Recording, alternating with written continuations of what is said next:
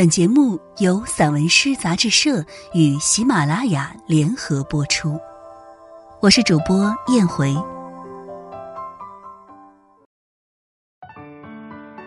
与空山对峙，外一章，寒芒。在雨后，要学会如何凝视一座青山，不是看空气中褪尘屈字的绿意闪亮，不是看薄雾锁紧山头。少女白纱上的红晕，内敛含蓄，不是看清风来袭，山林各自拱手作揖，吟诗作乐的潇洒自得，而是只需要抱住他，用手，用脚，用鼻子，眼睛，用身体的每一寸肌肤，去抱住一座空山新雨后的惆怅寂寥。此刻。他需要来自一位对峙者眼神中恬淡的温柔。倘若行至岸边，临水自照的空山，将披上墨绿色外衣的心脏，完完全全的袒露给我们。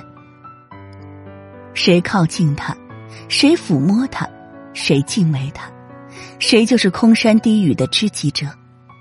不论是伟岸的，还是渺小的；崎岖的，还是嶙峋的。翠绿的还是枯黄的，身为各自骨头的一部分，时间同样磨损着空山与我们。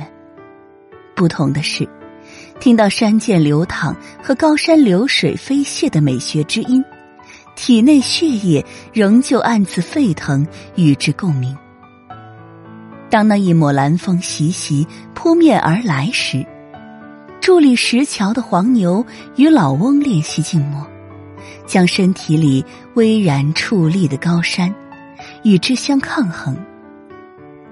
他们不约而同盯向比自身巨大，并且静默许多的事物。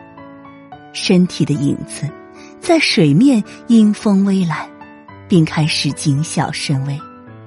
时间就在凝视中结束。对峙，本身就是最好的结果。此刻。我们与空山交换身体，在水边交付一生的谜语。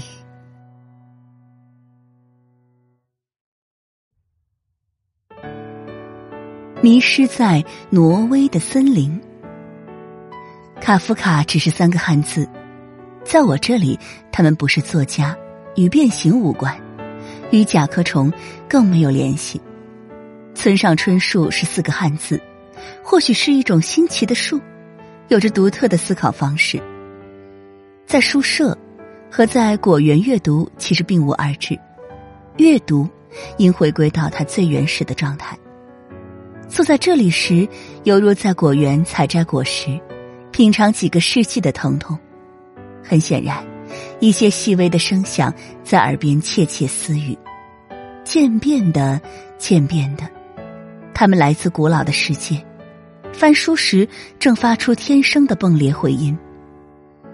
倘若你闭上眼，仔细倾听，在果园之夜，这些仙胞悄然睡去，多么陌生的、娇艳欲滴的种子们！我对这些初次遇见的事物感到欣喜。它们，在历史的山谷里成长为参天大树。我是如此渺小。在林中来回踱步，试图借此看清一棵树前世的纹理。只是就这样摸摸那些树的年轮，在果园，我就遇到了另外一种隐喻。这些阅读的疼痛感，犹如母亲在身体中孕育出的饱满的果实。我是如此幸福而满足。